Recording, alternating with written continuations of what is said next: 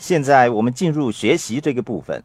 首先，我想简单说明一下什么是教育或学习。说到教育，大多数的人想到的是上学获取好的成绩。至于我说的学习，并不是这个意思。当然，传统教育是十分重要的。我认为学习是传统的教育加上现实的社会经验。有些人在学校成绩优异，在现实的世界里却因为种种的原因表现未如理想。